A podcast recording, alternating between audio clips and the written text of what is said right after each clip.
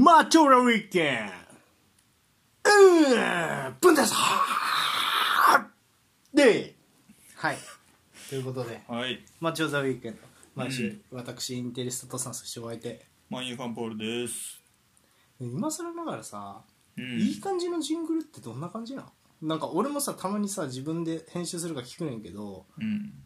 ちょっとやっぱ初見の人これ聞いたら今日その切りかねんなみたいなこと思ったりする ジングルつジングル？いジングルというかタイトルコールってさ。や別にそれでいいんちゃうその。まあでもそうよね。タイトルコール。まあそうんええんちゃうその息をやる感じで。あマジで？うん。ありがとうございます。はいということで、えー、と毎週ね、えー私インテリストとさんそしてお相手。また言うんあれ？一旦、うん。ああ失礼しました。はい。えっ、とが、えー、と試合をセットしてその感想戦を行うマッチ・オブ・ザ・ウィーケンドのコーナー。今週は2試合。まずは、えーブンデスリーガの、えー上位対決。うん。バイエルン対ライプツィ。ヒはいということでバイエルンホームでしたかね。はいはいはい。はいの試合でした。はいということで、えーそれではバイエルンのスタメンから発表していきましょう。はい。バイエルン、えー、4231でしたね。うん。はい、えー、とゴールキーパーゾマ。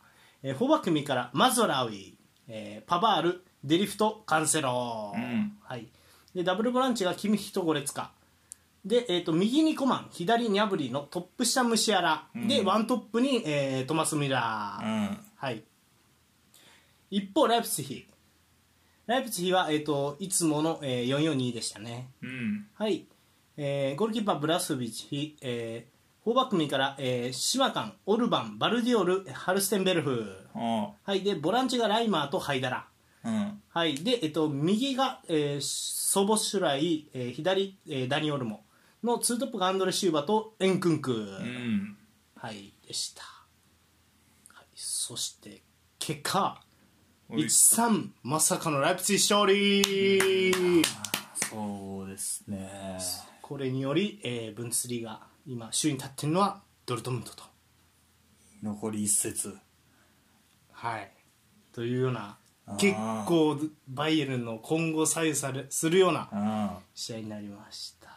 はいということで。まあえっ、とあまずあデータね、はいはい、まずは、えーデータ。シュート数バイエルン15枠内シュート4うん。ライプツィヒ10、えーシュート数14枠内シュート7うん。うん、でボール支配率、えーバイエルン60、えーライプツィヒが40となってまうすね、んなるほど。バイエルンの方が持ってた。ううん。ん、まあまあそんな感じそんな感じやろうな。はい。ということで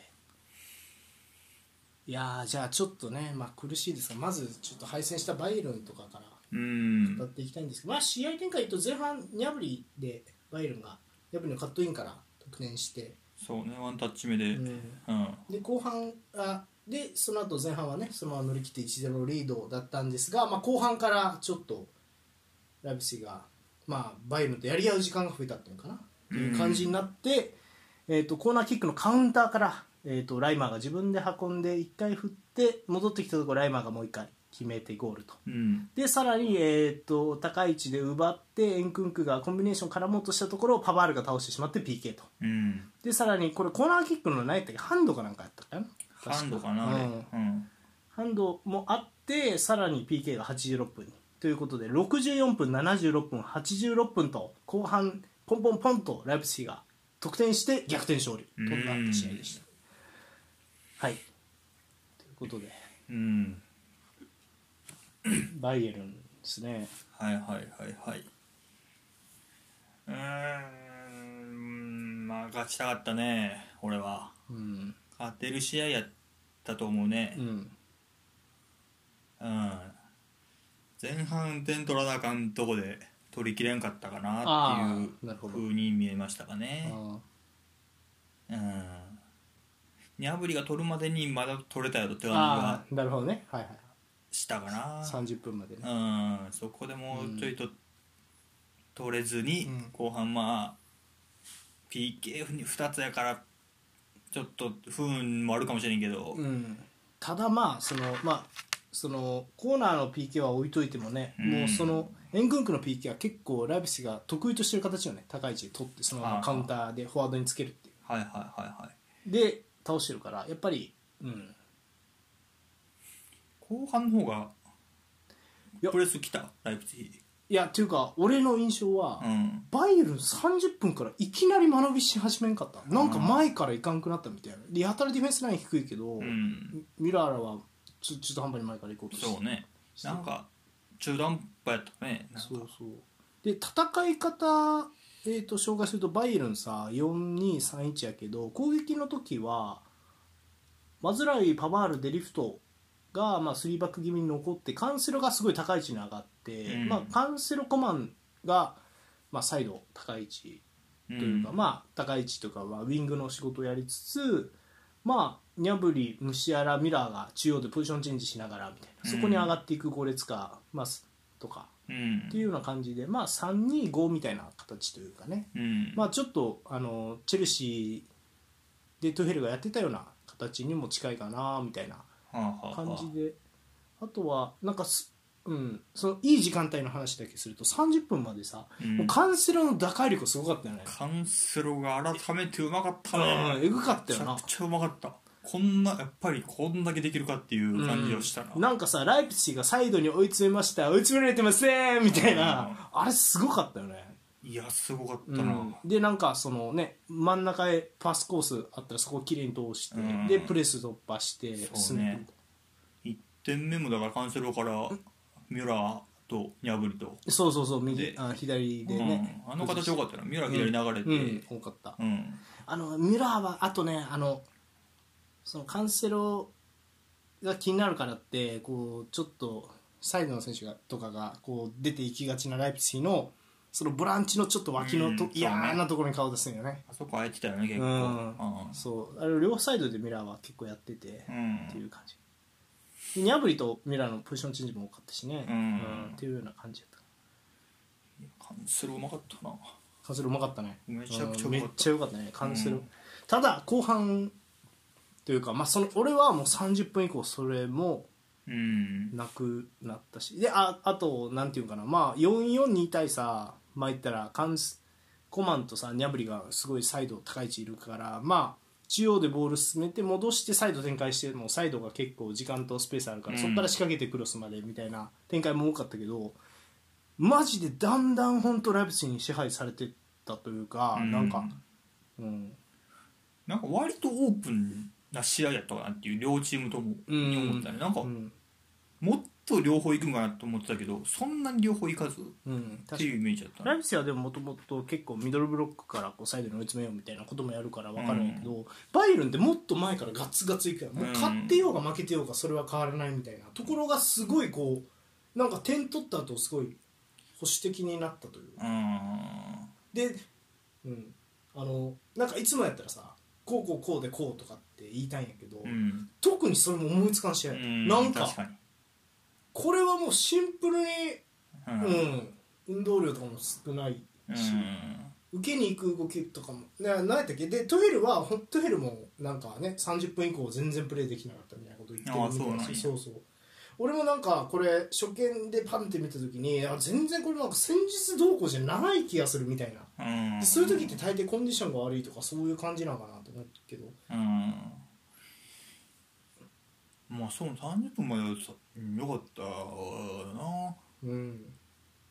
うん。前線も動きあったし。で逆に言うと60分じゃあガチガチ守ってたかっていうとそういうわけじゃなくてふわっとしてたのうん。ふわっとしてたな。五つ穴だからそうっすよね、まあ、マンチェスター・ユナイテッドを思い出しますよね。スールシャールみたいな感じのふわっと具合やったよね、うん。何がしたいみたいな。どう守るか決まっているかこれを見て。はいはいはい。しかもそれがトゥフェルのチームで起きてるから不思議というか確かにね。そうだね。ううん。んなんやろねこの感じは。うん、なんやろうな。っていう印象でした僕は。うん。そうなあなんか何が悪い？うん。そう。で選手もね途中入れ替えてねサネとかも入ってきて、うん。サネマネ入ってきてあとテルとかも入れてねもう結構ガンガン攻撃的な、ね、選手もうん入れたんやけど、まあ、結局ね厳しかったっていう。うんそうね。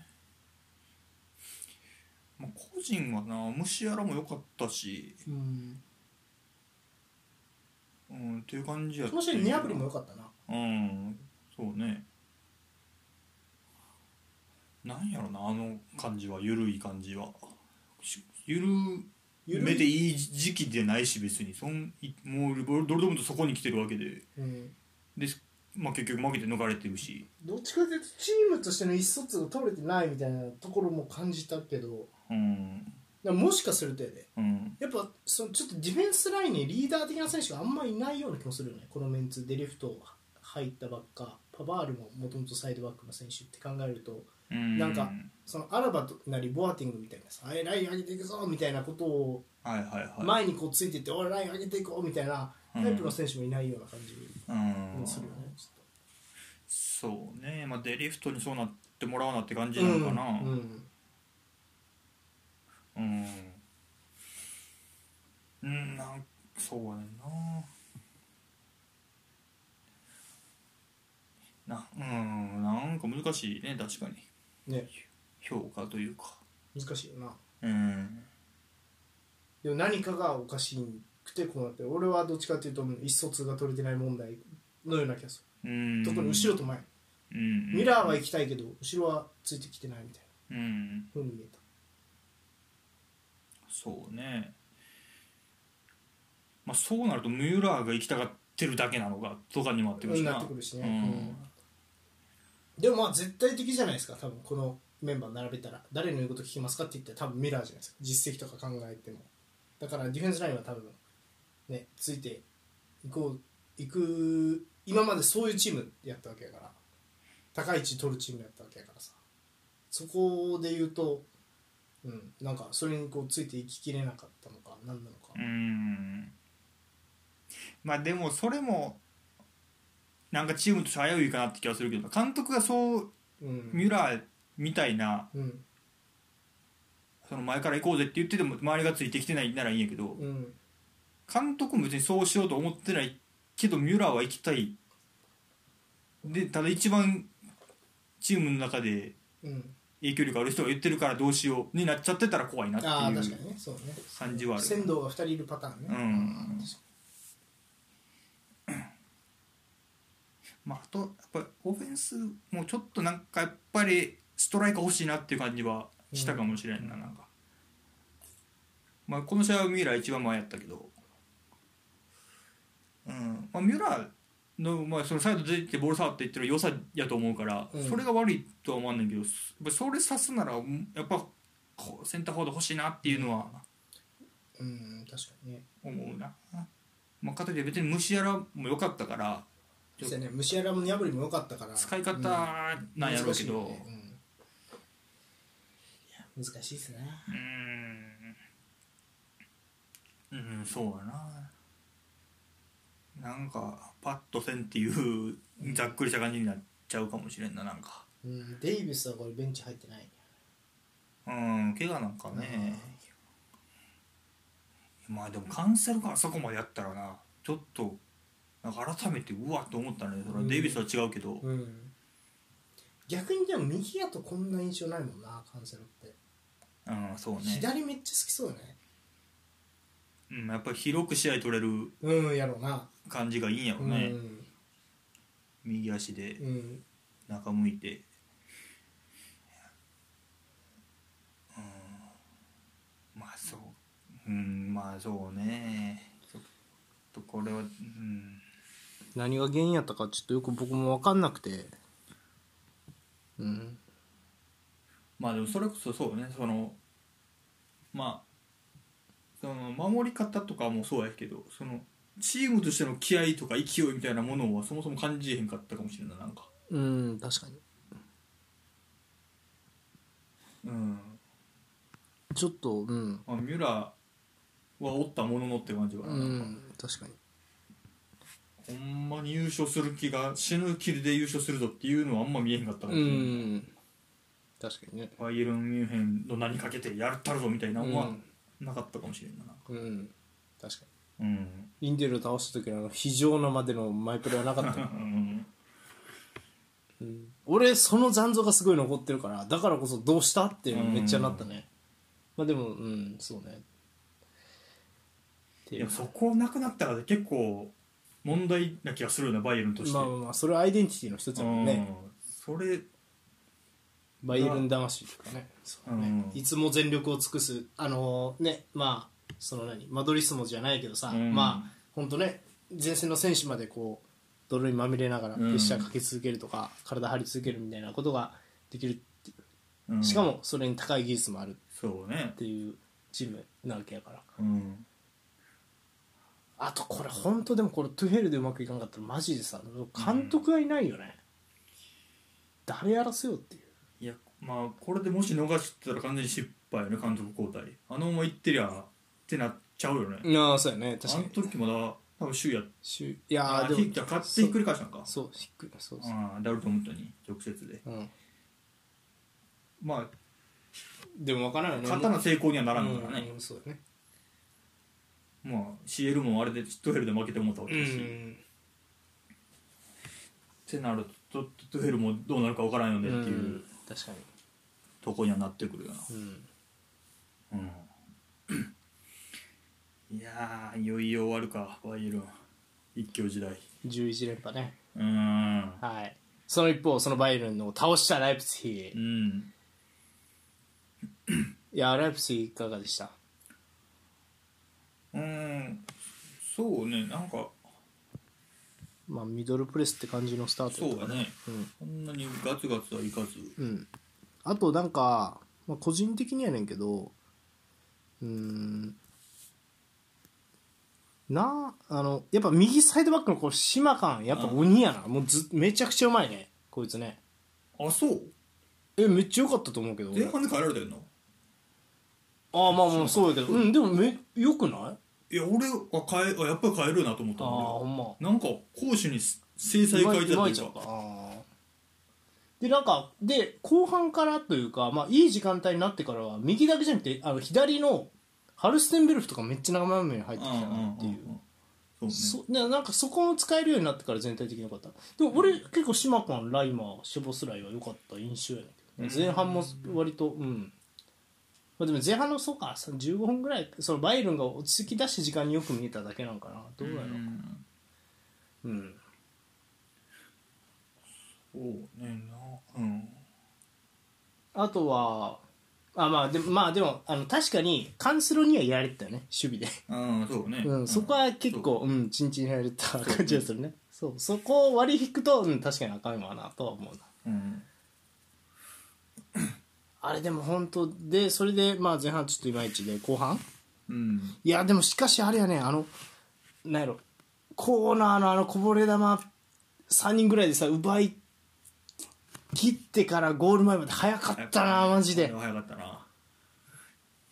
うん。なかなか追いつかれなかったもんああね選手も。全員早かったよ3人ぐらいいったやつな、うん。まああれもなちょっとそのクリアそのうまい具合に転がってきたな。一回右出して、うんうんうんもう一回自分の前に、うん、そうやね。確かにね。運も良かった運のも良かったけど、あるな。るわうん。確かに。まあでもなんか試合通してやっぱハードワークみたいなのがやっぱりこう報われた試合やったかなっていう気が気がすうんる。やっぱ要所要所でねなんとか最後体張ってとか多かったから。っていうのとうんそうねなんかライプツィヒもライプツィヒで。うんこれがめちゃくちゃ良かったんかって言われるとなんかうーんって思っちゃうところがある多いというか。うんっこれがベストな試合ですかライプツィヒのっていう。ていうとそうでもないようね、ん。っていう気はする、うん。なんかベストでも俺まだ見てない気がするから。ああなるほどね。分からんけどこれじゃないよねっていう、うん。これでやってほしくないって感じかな。もうちょっと円クンク生かしてフィニッシュまで持っていくみたいなことはしてほしいなと思いつつもでも円クンク PK 取ってるっすよ。って言われると、うんああそうですねみたいな。あれ狙い通りの形ですよねって言われるとあそうそうですねみたいなうん。感じかな。でなんかうーん。ななんやろうね。もうちょっとやっぱりボールまあああのバイエルンに先制許したシーンね。うん。ショボスライがめっちゃ深追いしに行ったよねあのシーンって。もう右あー。でガーって言って戻りきれんかったよね。でそこ人数かけられてしかもミラーがいやらしいポジションで 追ってみたいな、はいはいはいはいでニャブリカットインしてそこにもうサイドに3人集まってた形やったやん、うんそのミラーもおるしニャブリもおるし、みたいな。でただでさえねあの消防スライがもう帰ってきてないのにうん。対応せなあかんかった、ボランチ脇っていうのでそれは結構厳しかったね。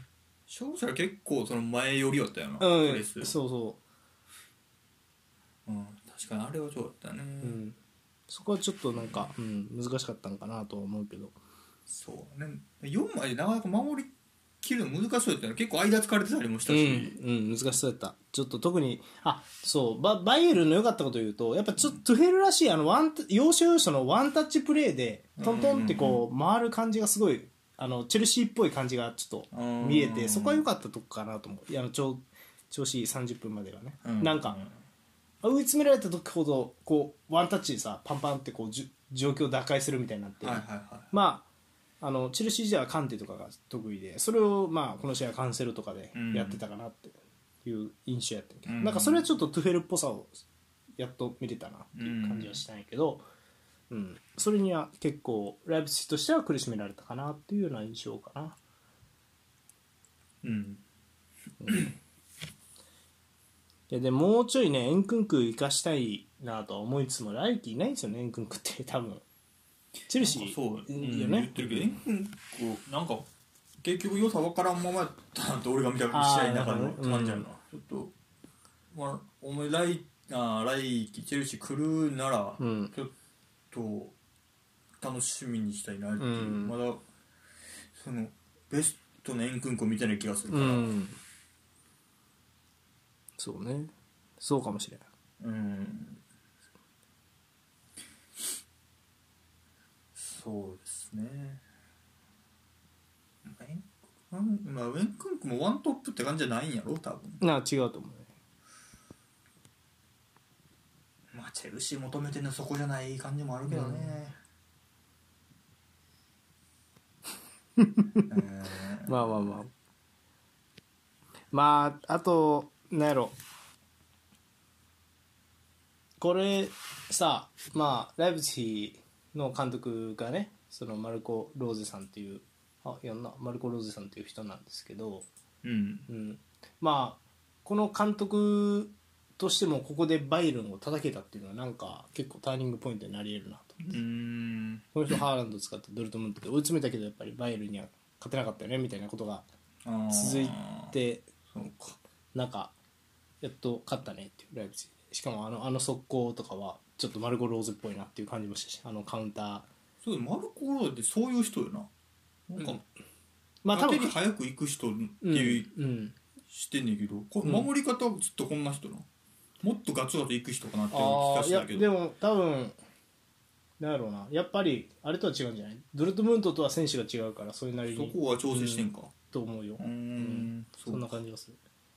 なるほど。うんまああとやっぱアンドレ・シューバーエンクンクそんなに熱心じゃないもんね。うーん。って感じせえへんちょっまあそうか。とうん。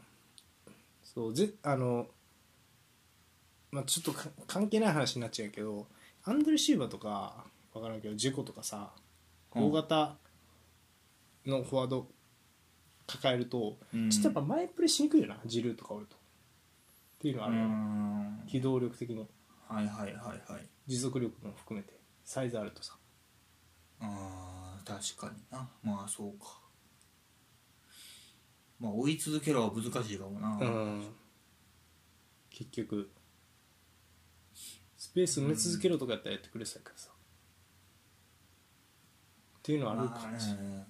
まあでも年もあるんじゃんまあまあそれはね。年もあると思う。ハーランドやりそうやろなんか。ハーランドは足速いやん。うんだからよ。いやそうなんていうかな。そのそもそもスピードがないさもう例えばアントニオとかにさがいるチームでさマイプレーって想像つかへんやん。結局。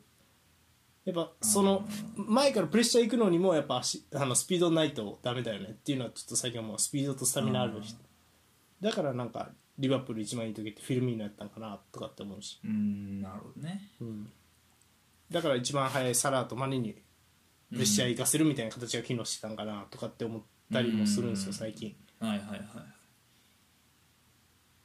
あ、そこを全力で走れるからなそもそもまそう。だからそれでいうとアンドレ・シューバーとエンクンクってなんかそういうエンクンクは多分しこあのやったらできそうな気がするけど、うん。なんかそれはまた違う気がするというか、うん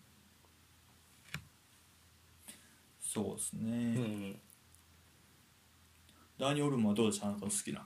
いまいちゃったね、うん。でもやっぱ中で絡んだ時は、うん、それよりやっぱライマーとかの方が俺は印象に残ったかな、うん。いい選手だなって思ったね。ライマー。そうね。ライマーは良かったな,、なんか。まあエンクンクも良かったんじゃないですか。結局やっぱりボール集まった時にやっぱりドリブルで状況打破できそうになってやっぱりエンクンクぐらいやったかなって思うし。それで PK 取ってるわけやし、まあ、なんかロングボールも何回か収めたりとかしてたから、うん。まあ、良かったかなっていう気がするけど、うん、ショースライもなんか名前はよう聞くから移籍とかうん。噂とかで、うん。あどんな感じかなと思ったけどなんかそこまで良さできてない感じがしてるしたんやけどな。あんまり伝わってこんかったとういうか、ん。これが一番いい良さ、まあまあ強みですよってういう、ん、まあでもやっぱシュートとかやっぱうまいよなとは思うけどミドルシュートとか。ベス,、うん、ベストポジションここなんですかっていう気もするし。あーなるほどね。うん。そう。ラ今年はそういう感じで来たんやろなっていう、もう一回でも何やろ。まあ来シーズンからこう仕切り直しでエンクンクいないってなった時にどうするか結構興味深いうん。気がしますね。はいはいはい。うん。まあまあまあこれでひっくり返ったと。うんいうことですドルトムントが勝って。で最終節今週末。はい。いやー見えてきたな。見えてきたな。もう最後の最後でって感じやな、うん。大逆転。いやーマジでね。ドルトムント勝てば自力でうん優勝、うん。負ければバイエルンが勝てば優勝、うん。こう10何1年の大一番いやーそうよね。直接は負けた時はやっぱりバイエルン行くかと思ったけど、うん。ちょっとその後でカーンとかもね優勝逃したら退任なんじゃないかとかね言われて。まあそうなるやろな。十何年ぶりに逃しましたってなって思ったら。しかも監督変えてね。しかもなんか特殊なムーブをしてダメだったっていうのがちょっとそのななんやろ。評判を落としやすいよね。うん。なんか。そうよね。でも前会長の時はもうずっと勝ち続けてたわけでなんかさ不思議とさそのうん。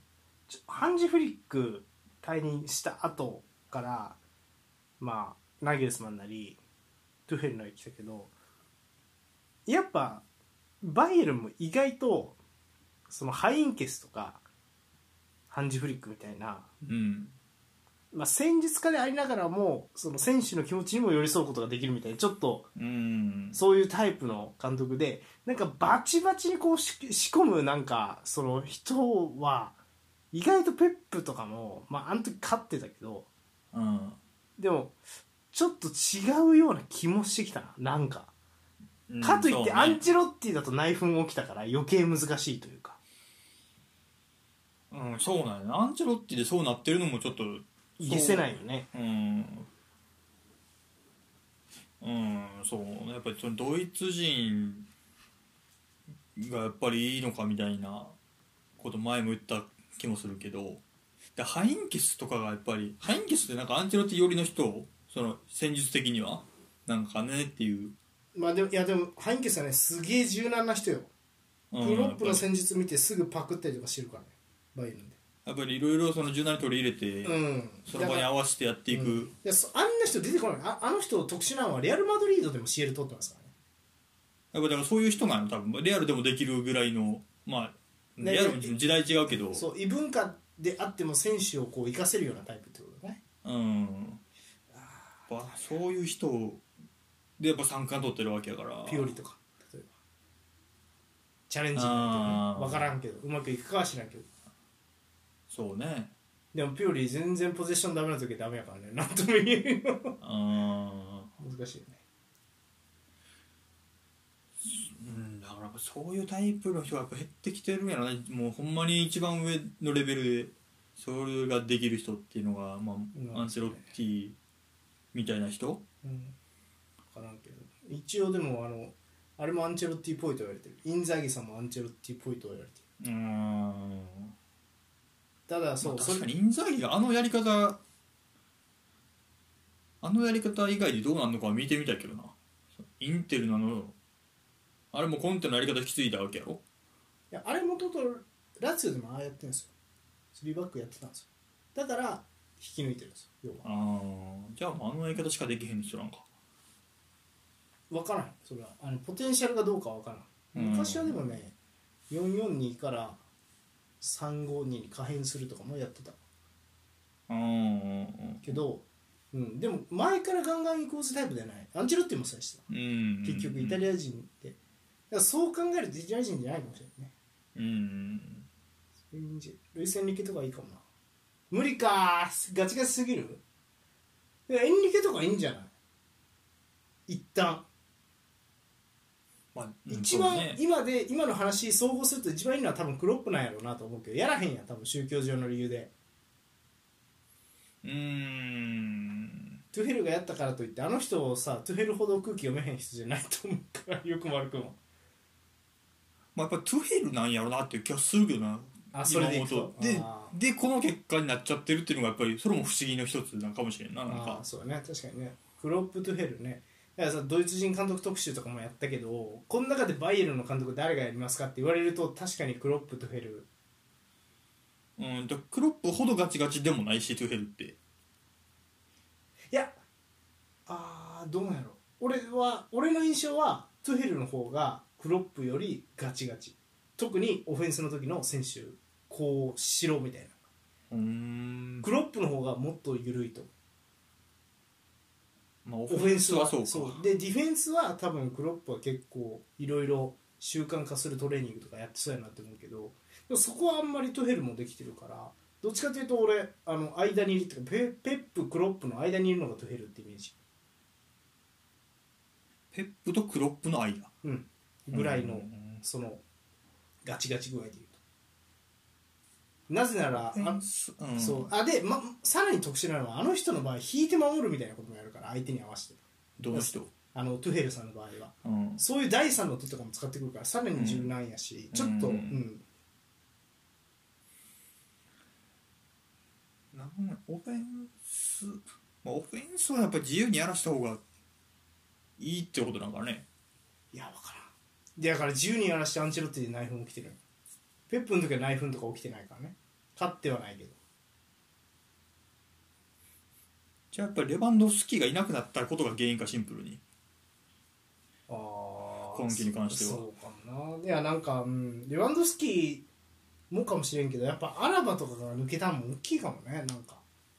ボアテング今年だっけ？いや、えー、と去年。去年やけどその、うん。ボアテングとかアラバとかああいうタイプがいなくて今ディフェンスラインがねもう若いやんみんな。バメカノもそうだし。ディフェンスラインでベテランがパワーあるっていうのはね。うん。うんちょっとだからちょっと一気にこうディフェンスラインのとこガンって若返りしたからちょっと難しいっていうのはあるかもしれない。うん。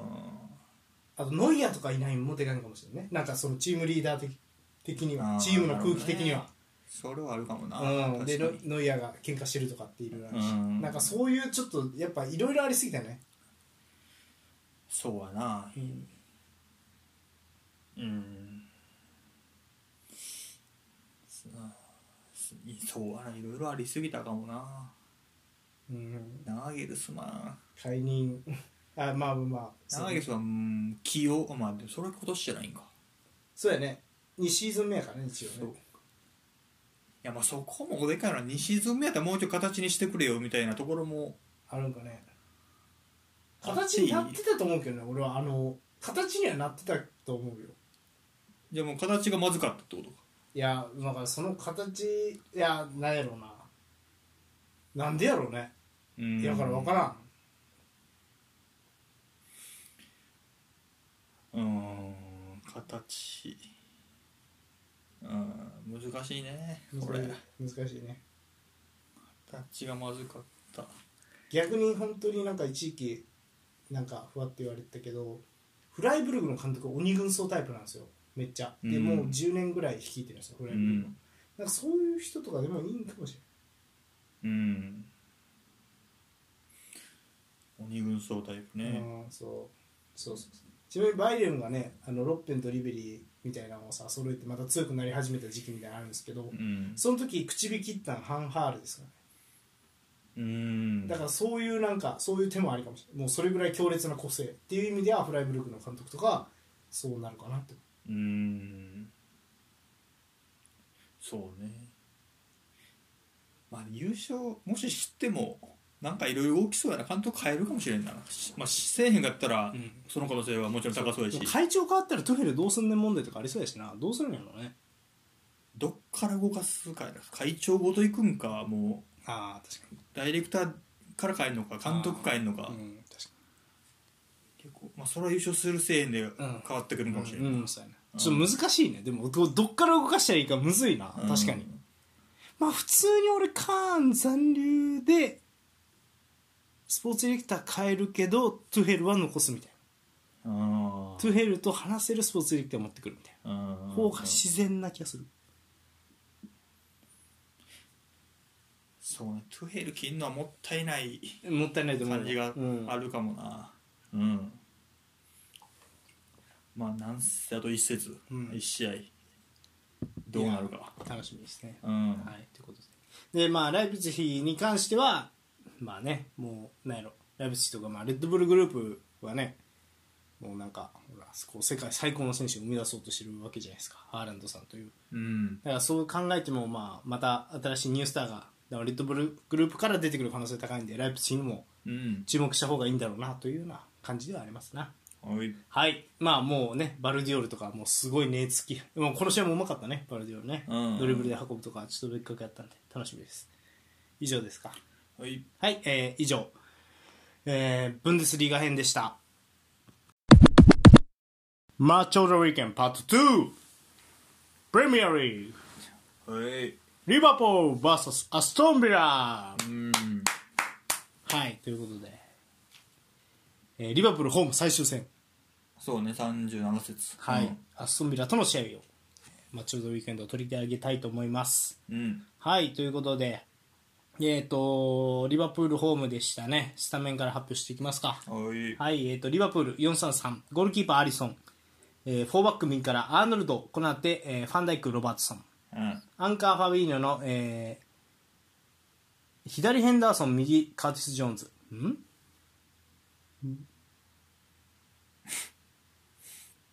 うんまあいいや、はい。で、えっ、と、で、えー、スリートップ右からサラー、ガクポ、ディアスうんでした。はい。一方、アストンビラ。えー、まあ、4、これ442よね。そうねはい。えっ、と、ゴールキーパー、マルティネス。フォーバック右からキャッシュ、えーコンサ、ミングス、ディニョ。うんはい。で、えっ、と、ボランチ2枚、カマラと、えールイス。うんで、えっ、と、左、えージェイコブ・ラムジー。右、ベイリー。うんはい。で、えっ、と、ツートップ気味にワトキンス。で、ちょっと下にマッキンというような形でしたかね。うんはい。ただ、試合は、えー結果、1-1の引き分け、はい。ということで、リバプールホーム最終戦で勝利勝ちられずという結果になりました。うんはい、えー、とシュート数、えーリバプール10、枠内シュート5、アストンビラはシュート数6、枠内シュート3、えーリバプールボール支配率は67、えーアストンビラは33となってました。そうね。やっぱ67か、うん、結構持ってたね、はい、ということで、まあ、リバプールが、うん、ちょっと、ホーム最終戦、ちょっとなかなか、ね、最後ね、えー、とフィルミーノとか対談する選手もいてなんかちょっと水を差してしまったような結果にはなってしまったなっていうような試合でしたかね。はい。でえーとし流れ言いますと,、えーとまあ、先制したのは、えー、とアストンビラがね、えーあれはコーナーキックの流れかなんかで、えー、とルイスのクロス大外から飛び出してきたラムジーが合わせて先制して27分、でその後リバプール怒涛の攻めを見せてクロス入れまくって入れまくって入れまくって89分にフィルミーノが、うん。はい、サラーのアシストからフィルミーノが点を決めきって、うん。これは来たと。そうね。あるんじゃないかと思ったんですが最後の最後アストンビラはそこ気合い入れて守りきって試合終了。うん。はい。とな1-1となりましたはいということでどうでした？うんリバプールから。そうねまあがビラはこうやって買ってきたよねっていう試合やったね。ああ。どうでしょう？ビラ俺先週結構最後、うんエメリはどうやってんやみたいな話しましたけど、うんうんこれうまくいってる？うーんうまくいってるか分からんけど俺が見る試合は全部このこの試合ビラは。なんかさディフェンスラインの裏さ、うん。別にボールの保持者にはさプレッシャーいけてないやうん。ハイプレスではないね。ただ超ハイラインやろ、んね謎やうん。ね、これをエメリが来てからやってる。へえ。これでも確かにラッシュフォードだったら簡単に点取れそうだなって思った。いやただまあリバプールはそうだったけど、うん。もうどんだけオフサイド引っかかるか引っかからへんか勝負なわけよこれ、うんそうやね。引っかかるんよあの人。に ラッシュフォードああそう。ああなるほどね。そうねっていうだからあれでも勝負をうん。エメル今シーズンしてんやなっていうチームやな、うん、うん。でも勝ってはないやん。この試合はね。そう。だからそれはなんか結構アストンビラのなんか限界点みたいなのも俺は感じたけどね。うん。ということで。まあまあただリバプールからちょっと話していきますとリバプールついに新戦術発動、うん。325ですね。あの3バックになって。まあアーノルドが、えー、とボランチセンターハーフのポジションに入ってっていうような形で、まあ、サラーが大外出たりとか、まあ、出なかったりみたいな、まあまあ、いつも通りなんだけど。うん。っていう感じであとはルイス・ディアスが左とうん感じでしたね、戦術がまあ343みたいな感じの戦術というか325みたいな形でしたね並びが。うん。はい。そうねアーノルドあれやり始してからまあ勝ち出したって感じなリバプールは。うん、まあそうね。いいいい時というか、うん。まあプレスもだからうん。行ってたよね。この試合。ハイプレス。うん。序盤特に、うん。でもなんかうん。言ってた。けど、うん。やられてたな。もううんああれダメなんちゃうって思った。なんか。うん。もうなんかもうこれまた見たなみたいな感じのゴールキーパーからサイドバックに飛ばしてでサイドバック引きつけとあのスリーセンタースライドしてる間にサイドバックは上がっていったボランチのところにつけたらボール進むっていううん。やつ、うん。シティとかがカンセル使ってやってたようなやつ、うん、でもう普通にボール進められるみたいなうん。ことが、うん多いから、うん。そう。うん、なんか、うん、ちょっと一個もう攻略法は見つけられてる感じはするなみたいな。ファビーニョがガツンといった時は取れてる感じがしたんよ俺。ああなるほどね、うん。あだからファビーニョがまあタイミング合わずとか、ーうん。後ろ気にしてたのかの時はうん結構やられてたけど、センタースなスリーセンターの前のスペースを狙うってやつよね、うん。ファビーニョもそこ加わってきた時は取れてるなっていう感じがしたから、うん。まあ、そこもリスクを負えるかっていうとこかなそこまで、うん。行ききれるか、うん。ファビーニョ行ってその分センターバックもライン上げてうん。まで思い切っていければいいいいかなっていう感じはした。けどでもなんか結局ワトキンスに普通に裏抜けでさ PK 与えてしまうとかっていうのを見ると不安よね。なんかリバプール、PK、ううん。ん、ワトキンス外したよ PK ああそういうことね。はいはいはい、だからなんか、うん、不安はやっぱつきまとう。普通にあ勝ってるんやろうけどね。で,こ、まあそうね。ん、でこの戦術に先はない気がする。はチアゴ戻ってきたらどうすんのとかいろいろありそうだし。あうんでこの戦術で面白いなって思うのと同時にこれむずいやろうなって思うのはその結果さアーノルドって今までさあの似たようなポジションにいたやん。右サイドバックやけど上がっていくみたいな。うん。そう。でも今ってさほらもうアーノルドは全然違うみたいなことを言われてるやん。もう今こうちゃんとこの戦術でやったみたいな。で何が違うかって言われたらあの時に比べて右サイドバックとしての仕事がめっちゃ薄れてるから左まで顔出したりするよね、うんファビーニョとポジションチェンジして。うん。でも戻り戻ってくるのはさうん。ディフェンスラインなわけやろ、うん。でむずいべそれ。っていうのは普通に思うそれ。そうそうそう。例えば左目で顔出してそのまんま、まあ、間に合わないからスライドして降りたとしたらアーノルドがさ真ん中でさうん。フォワードマークせなあかんみたいな状況もあるわけやん。うん。やしで、結局じゃあこの試合リバプールどこで点取られましたかって言ったらルイスのクロス大外から飛び出してくる、ん。ラムジそそれもさうん。みたいなことやん、うんビニシウスにやられたやつをもう延々とずっと見せさしさしたいぐらいまたかみたいな感じじゃないですか、うん。見てないよもう。ん。確かにね。あれはそうだったな。う、うん、まあそうね。その偽サイドバックのやつで言うとシティとかはそれやった時どうしてたっけ？あれって。ジンチェンコ中入ってとかの時は。あカンセロとか。どう思ってた？カンセロの時、うん。カンセロの時はカンセロが戻る。だってカンセロひあの逆サイドまで顔出すことはないうん。そうか。そこは違うのか。うん。そこは違うよね。だからクロップはちょっと選手、多分そこはもうアーノルドを信じてるんやと。そのなんかポテンシャルを、うん。それよりはこう、前でもうん。いや威力発揮するそうてかそれよりも攻撃面で生きてくれると思う、はいはいはでもそれは合ってるよね。アーノルドうん。この試合もめっちゃ良かったよね、うん。くさびもそうやし裏もそうやし。あとなんか思った以上に相手がプレッシャー来てもドリブルでなんとかする能力みたいなもう,、はいもうこのポジションに置いてからの方が良くなった気がすうるのか成長したのか分かんないけど。攻撃はなんかうん。前までドリブルとかで時間作るとかそんなかなって思ってたけど全然そんなことないしあと左足のクロスとかもやっぱ。うんあるからめっちゃ武器が増えてるなアーノルドっていう感じがする。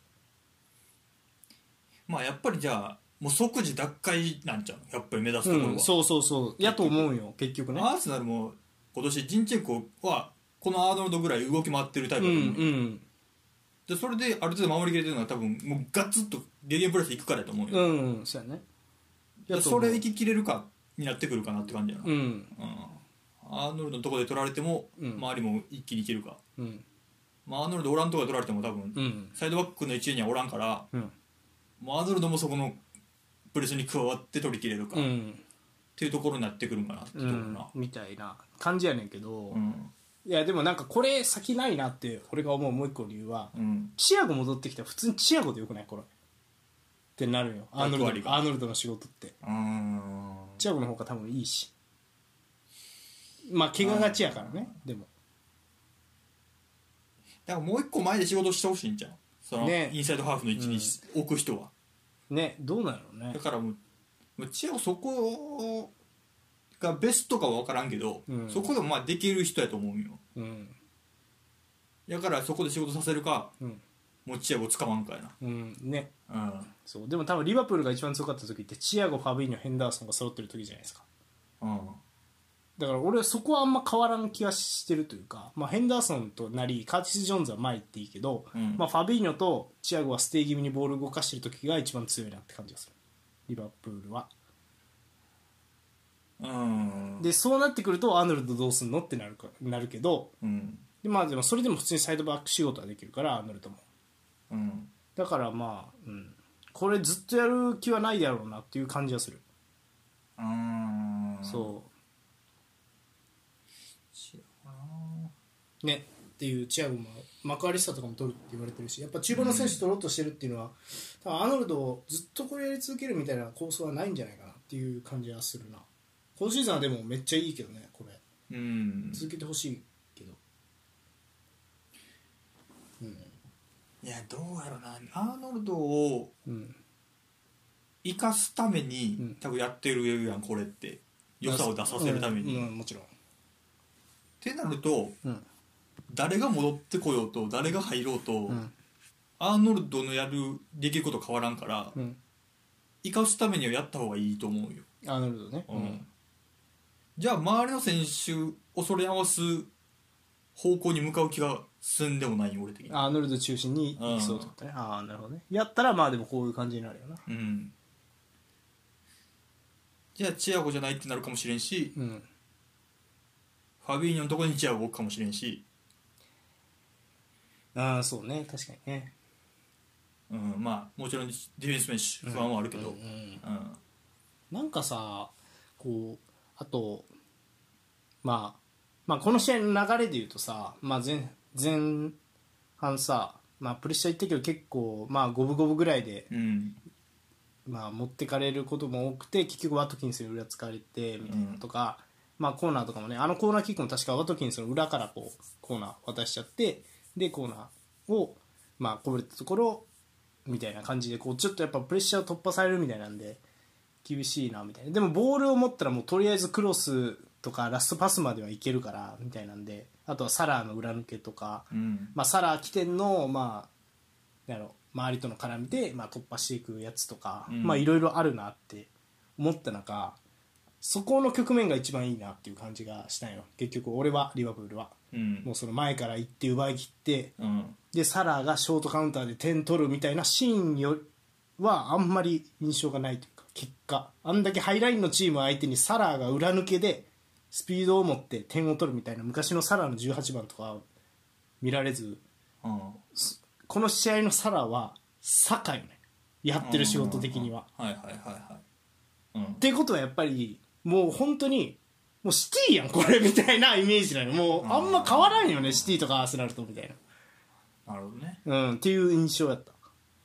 なんかそう。あでまあそれと同時にこのシステム確かにディアスが一番いいかもしれんって思うぐらいやっぱサイドに張り出してるウィンガーが一番いいなっていう、うん。もうディアスはめっちゃ良かったね。ーよかったね。うん。っていう感じかな。うん。で後半もうガンガン選手投入してロバートソンも上げてねもう俺の印象な226みたいな感じでガンガン攻めてでもそれで1点っていうのがな結構重いよね。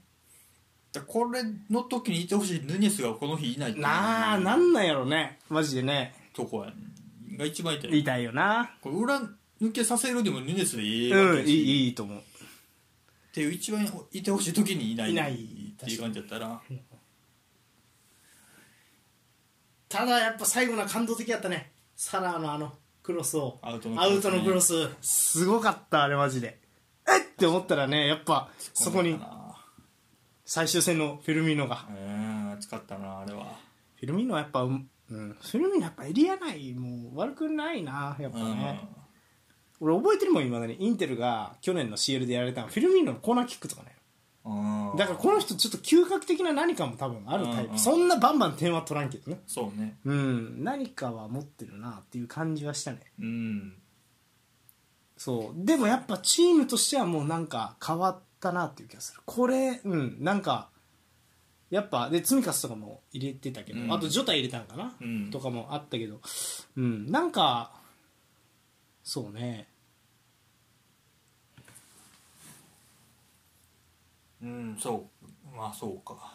うん、なんかこうもう変化しかした感じがする。うん。だってねそのなんか速攻スタイルのまんまいってるんやったらアーノルドをねその偽サイドバックなんかやらせる必要がないわけやからね。だからもう修練してってるよねやっぱ。そのなんかそのリバプールもアーセナルも。うん。なんかそのシティもやっぱ結局やっぱシティが来てやっぱシティの戦い方が一番効率いいってなってもねアーセナルがシティの選手を入れて強くなるとかもう偽サイドバックでアーノルドカンセロうん。ロールっぽくして強くなるリバプールとか。うん。でサイドに張り出す張り出し続けるサラーとかもそうやけどもうすげえもうどのチームも結構ペップっぽいというかっていうような方向性に来たのそのフェーズ的に多分サラーの年齢とかもあると思うし。はいはいはいろんな条件いろんな多分複合要因で。あとこれがこれが一番リーグ戦勝てるみたいなところもあると思うし、うん。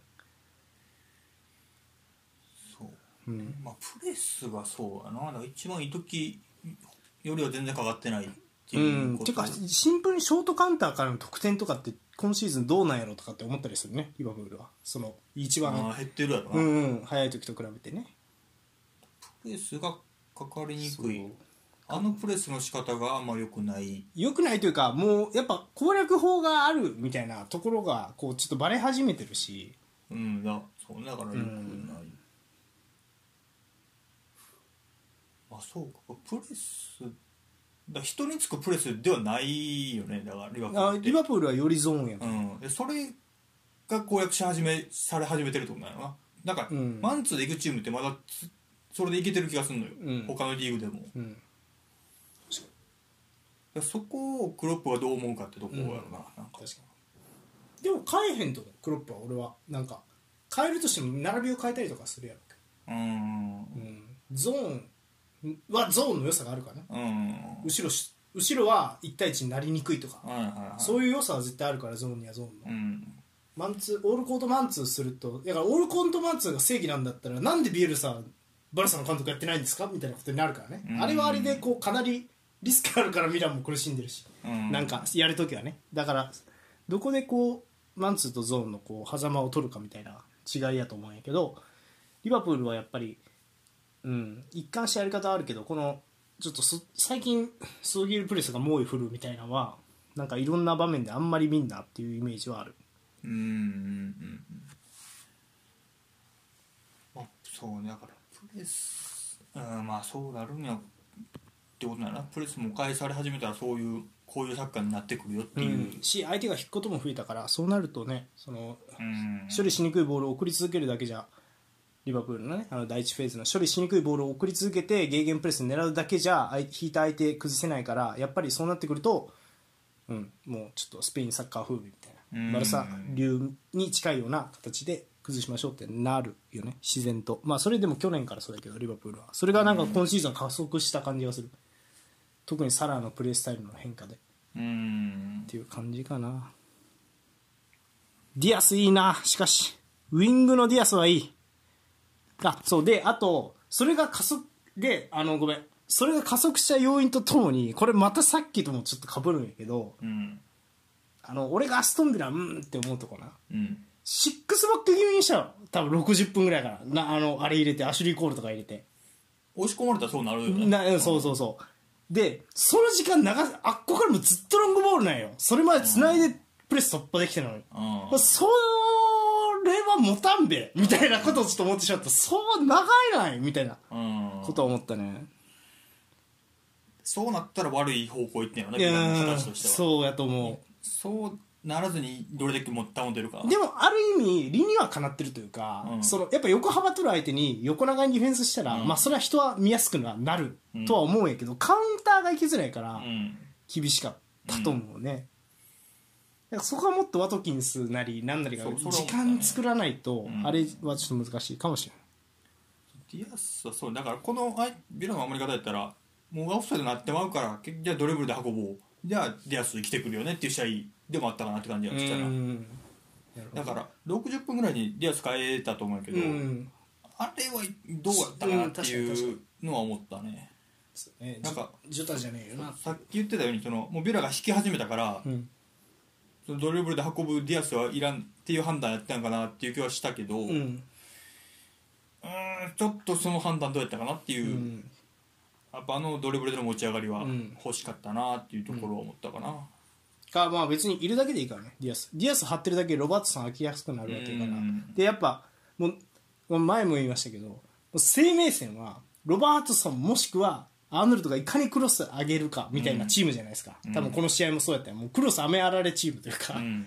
だからそれ考えてもなんかすなんていうのこれバスケ用語やねんけど重力のある選手が欲しい人を引きつけられる選手が欲しい。うん。それで言うとジョタが張ってるよりやっぱディアスが張ってる方が引きつけられる気せえ持った時はディアスの方が怖いよね、うん。うん。でその結果やっぱボール循環させてアーノルドが空いてたらアーノルドからクロスいいクロスが入りやすいようにこうん。うなってるみたいな感じ。いやでも確かにこれヌネスおったらどうなったんかなとは思うね。そうね、うん。この試合は追ってほしかったな、ううん。んっていう感じかなすごかったね一気に入れたな。積み重ジョタとかもう。総動員みたいな感じだったもんな。すごかった。わクロスエリオットとかも。クロスとそれに合う選手って感じだった、うんうんそうやね。確かにうん。確かに、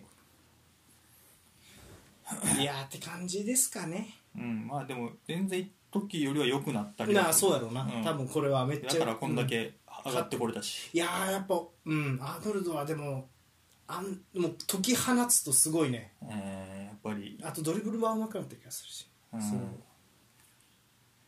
でちょっとどう体もごつくなってるからさ。あでもともと背もた低くないやんアーノルドって。あうん。だからこそあと人をうまく使え捕まえることさえできればとあとやる気を出して戻るとかができればめっちゃね世界最高って。世界最高の何っていう感じですねそれ。サイドバック。な のサイドバックなのいやでも世界最高のサイドバックではあるやろ多分。サイドバック起用ではいくんやな。ああそうそうそう。ででもそって感じですねちょっとちゃんと守備が。えそれは守備できりゃそれは言うことないねよそう。うん。インサイドハーフ起用とかはどう思うんですか？そのイングランド代表がやってたやん。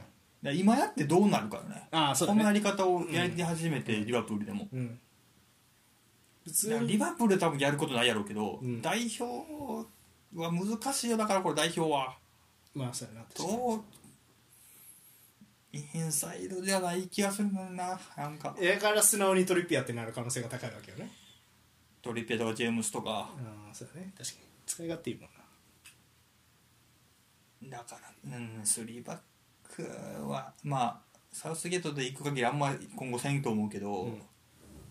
じゃあもう4231の2に置くのか、うんとかになってくるな。ってくるよね。確かに。433の右とかでも面白いと思う右ウィング？右のインサイドハーフ。あインサイドハーフ。あで左ベリンガムとか。分からんけど。ーインサイドか。結局インサイドで使っても降りてくるやろ多分。仕事するためには。まあそうそうそうそうそう。あれそうだから降り降りる。もうダブルボランチみたいなもん。えそうなるやろ。そうそうそう。うん。その代わりベリンガム上がってってはいはいはいねみたい。なでまあねアンカーのやつとこうポジションチェンジしながらみたいな感じがいい面白い気はするけど、まあ、試してみてほしい、うん面白いよね、うん。やってみてはほしい。アーノルドってでもさサイドバックとかうまく使い切るんかな？だって自分アーノルドが使ううアーノルドが 飛び出すサイドバックに合わせるとかってあんまなないわけやん。まあでもキックの精度あるわけやからうまくやってほしい、やっていけそうやけどな、うん、なんか結構その俺の印象はくさびとこうラストパスの印象めっちゃあんねんけど、その1個前のこう展開とかの印象があんまないよ。あチャンス作るみたいなのはうん。あんまりない気がするから、そこねちょっと気になるけど。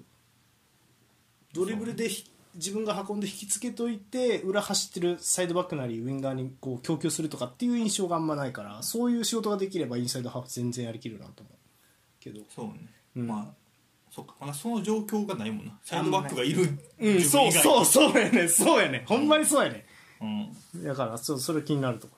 ろうん。はいって感じで。ビラですかね。一方、うん。ビラどうでした？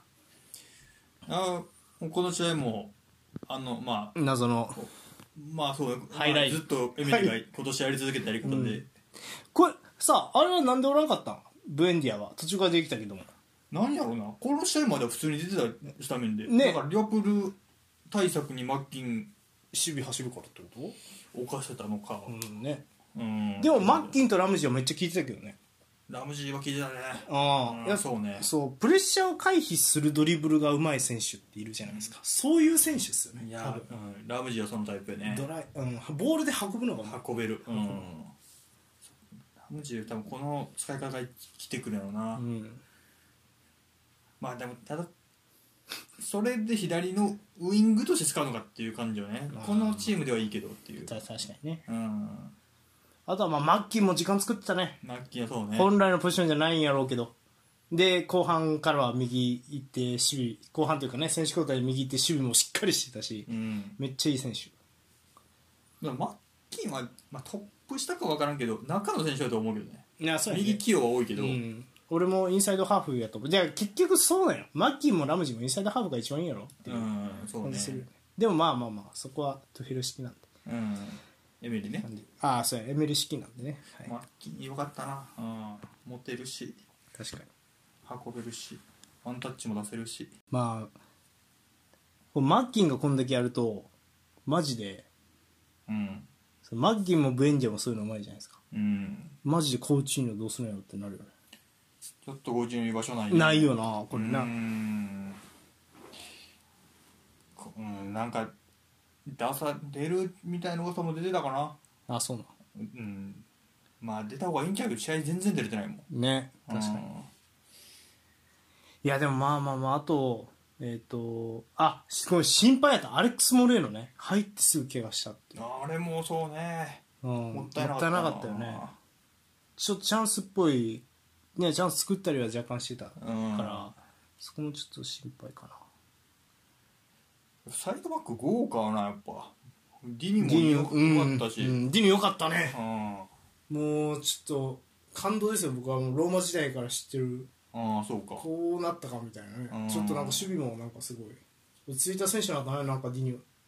ディニはね。エバートンの時からいいよ。あ本当、うん。なんかちょっとうん。突貫小僧感がぬ抜けてこうすごい落ち着いたディフェンダーになったなっていうう印象んです、あとはうん。ああとこのハイライン放り込みクロスを守る上でい意外とというかマルティネスの貢献はでかいね。マルティネスいいね。うん。でかいよな。飛び出しもいいし、うん。クロスに対する飛び出しもうまいし。うん。足元もいいしな。うん。うんそうね。でこの試合カバラとまあルイス揃った、まあ、我々としてはこう、うん。一番見たかったコンビじゃないですか、うん。カマラとルイス、まあ、カマラはね、俺ら大大絶賛しててルイスもまあ結構褒めてるけど、やっぱこの2枚揃うとでもなんていうのタイプ的にちょっと似てるっていうのもあってうん。なんやろうな。1枚なんか、うん、ちょっと縦に行く系の選手でもいいかなとかってちょっと思ってしまったね俺は、確かにね。うん、ちょっとね、うん、でもやっぱり失わないマンが多いね。中盤に。カマラルイスラムジーマッキンと。うんうんそう。でベイリーは調子悪いというか、うん。エリは良くなかったね。早めに書いて正解。そうやね。ちょっと対面から奪ってさやっぱでも調子悪くなるよね。う、ん確かに。ウィンガーとしてはね。いいかな。そうやな、ん。まあ、ヤングとかでよかったねやっぱ。結果ね多分まあ右ね、まあそうね、うん。っていう感じかな。もっとワトキンス使ってよかったよなっていう感じは。思ワトキンスそうね。ワトキンスって収める方が好きなのか裏抜けが好きなのか。まあ万能型なんやろうけど。でもドリブルとかも好きそうやしね。うん。うん。面白い選手ではあるけど。やっぱでもうん。いやそうやな普通にでもやっぱリバプールのプレス回避してワトキンスディフェンスライン裏つけるラストパス供給できるっていうのはやっぱり中盤相当ねやっぱりうん準備してんやろうなって感じがするね。なんかすごかったなそこは、そうなんよね。やっぱりいいうん。選手、いいいいと思う。監督よねやっぱり。うんいいと思う。うん。そうね。まあ、ワトキンスまた代表今回も外れちゃったけどね、あそうねうん、6月の代表戦も、うん。見たかったけどな、うん。あとはまあでもそんなもんかな。そうねまあエミリがこうなり方をず続けるのか来シーズン以降もってところだなこれ、まあ、面白いやり方ではあるよな。なんかフランクフルトもこんなんじゃない？なんか俺数試合しか見てないけど。ああスーパーハイラインのイメージコンパクトで。あーまあまあまあそうね。き俺の記憶の中では。うん。フランクフルトはでもなんかもうちょっとうんフランクフルトはもうちょいサイド逃がしたら捕まえるみたいなのがあるけどあんまそれがない気がする。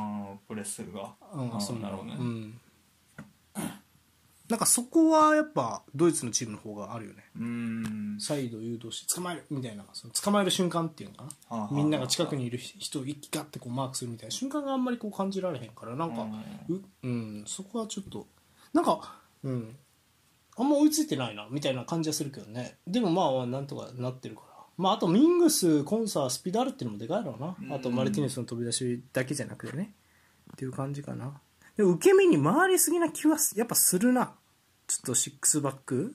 うんっていう感じかな。なんか前への推進力も一気に落ちたなって感じしたしその時間帯以降。うん。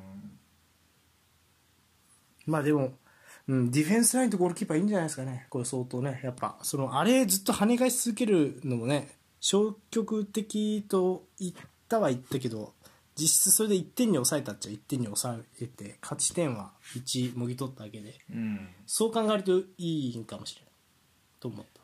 うんそう、うん。そうだと思う。特にゴールキーパーとディフェンあのセンターバックは、うん、めっちゃ良かったんじそう。カルロスってこんなんできんのかな？あのセンターバック今シーズン怪我で出てるああカルロスは、うん、できるんじゃない？よりできるんじゃないか。うんじゃあそれも強いね、うん来シーズン以降、強いね、うん、楽しみよね。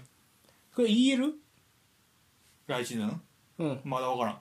EL はない。出るならあのもう一個下。あそうなんや。カンファレンスカンファレンリーグかなス。あ。出るなら。うん。なぜならリバプールが5位やからあでブライトンは決定。リバプールじゃあ EL も決定してんのか。けそう EL 以上は、うん。まあ、ほぼ EL かな。ブライトンリバプールが EL うんなるほど。であとその下をビラスパーズブレントフォードで競ってるかな、最終節うんだからスパーズがもうこんなとこまで来ちゃってんのよね知らん間にって感じで。8位うん、コンテの時はトップ4おったからうねん、確かに。うん、とまああれの、まあ、あれはコンテ側からもやめたがってたからあれやけど。ずるずるいっちゃったなーって感じやな、なんかコンテはそういうとこあるよねやっぱね。いやまあコンテのせいというよりはもうチームとしてって感じじゃん。コンテおらんくなって悪なってるわいけだから。やあれでも我慢する人は我慢するぜ多分いや我慢はできんかったのは悪い悪いというかそうそうそう。だからだからコンテは旗色悪くなるとすぐああやってやめるんよっていう癖は昔からあるんよ、うん。それユベントスの時もそうやし、うん。もうイタリア代表でもそうなんですよ。うん。だから、うん、全然驚きはない。うん。で我慢する人は我慢する。アンチェロッティとかはそういうことはしない。なぜならその後の就職に響くからね。うん。っていうちょっとうんまあまあごめん全然関係ない話だった。いやでもリバプールこれでなくなったなほぼ。もう CL 権はこの引き分けでね。マンユーが、まあ、もう2試合で1ポイントでいいからね、うん。マンチェスター・ユナイテッドはね2連敗さえしなければ大丈夫っていう状況になってしまったっていうのでこれこの勝ち点1はでかいね。そうね確かに。まあでもここまでよう戻ってきたよ。とは思うななんか。いやーまあ戦術交代と、うん、戦術交代やっぱ大きいよね、うん。だから、うん、前みたいなノリでやらなくなったっていうのは大きいんやろうなと思う、うん。リバプールは。うん。こうんそうね。やっぱ逆に今リバプールらしさを逆に一番感じるのはその入荷するみたいなことかもしれんけど、いや面白い、うん。あのああいうサッカー俺やっぱり好きだなあーそうね。プレミア好きは多分ああいうの好きな人多いんちゃうかな入荷するスタイルの方がね。うん。だから今だからそのマンユーもアーセナルもまあリバプールもやっぱりちょっとねなんかうんバルサっぽいというかねなんかうん。っていう感じやもんねやっぱね。うん。はいって感じかな。でまあそうですね。なんでちょっと両チームちょっとリバプールとしてはねリバプールこれ来季 EL やけ？で1年間。ってなると恐ろしいよね、まあ。そう EL どこまで抜くかによるけど。うん。いやそうなんだ EL になったことによってそんな変わんのかって気は最近ちょっとし始めてんねんな。ああ日程的に厳しいから、ね、CL と EL ああそんな差出んのかっていううん。気はしてるけどまあ、うん。一個形見えたからな、うん。リバプールも、うん。来シーズンまたどうなっていくか楽しみ楽しみね、うん。うん。はい。でまあアストンビラはねどこまで驚かせられるか驚かせられ続けるか、まあ、ブライトンと一緒ですね。うん。うんって感じかな。まあでもブライトンよりなんか抜かれる噂とかもあんま聞けへんから選手を。ああそうやね。なんか確かになんだろうなその差は。なんかに経済規模ちゃあーまあそれもありそうやな,、うん。なんか。クラブとしての格的なんもビラノがまあ古豪としてありそうだし、あーまあっていうのもううん。あるから。確かに確かに。抜かれずいけば。誰を取れるかっていう移籍市場もうん。頑張ってほしいな。うん。うん、コクランとか取ってくるんじゃん。えでもビジャレアルの選手面白いよね。分からんけど。上に引っ張ってくる？うん、ジェラノ・モレーノとかやと多分もうワトキンスはもうポジションを失ってしまうと思う。引っ張ってこれればね。そんなクラスの選手がしてくれればまたプレミアが面白くなるから見たいけどな、それはでも全然あり得ると思うね。ジェラノ・モレーノとか。うん。そうね。あと誰がおるやろ分からんけどパレホとか。それないか。パレホ。まあでもビジャレアルビジャレアルで今うまくいきそうやもんな。監督変えてね。だからまあまあまあどうなるか分からんね。うん。はい。ってことで。まあでも結局さあの左サイドバックのやつも大当たりやったからね。アストンビラね。その怪我してアレックス・モレーノとかね。うん。だからちょっと楽しみですね、うん。今日も。はい。ということで。まあ来季楽しみなリバプールとアストンビラの試合でした、以上ですか。はい。はい。以上マッチ・オブ・ザ・ウィークエンド。プレミア編以上ですエ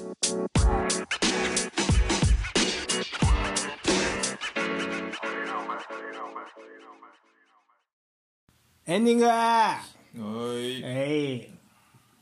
来週マッチ・オブ・ザ・ウィークエンドは CL 決勝前に見ときましょう。うん。インテルとアタランタ。これねインテルとしては落としたら CL 出場権を逃す可能性もあるような一戦ちょっと落とせないですね、うん、シール。であるあると同時に3バックの片側の選手が高い位置を取ってアグレッシブに攻撃してくるうん。チーム。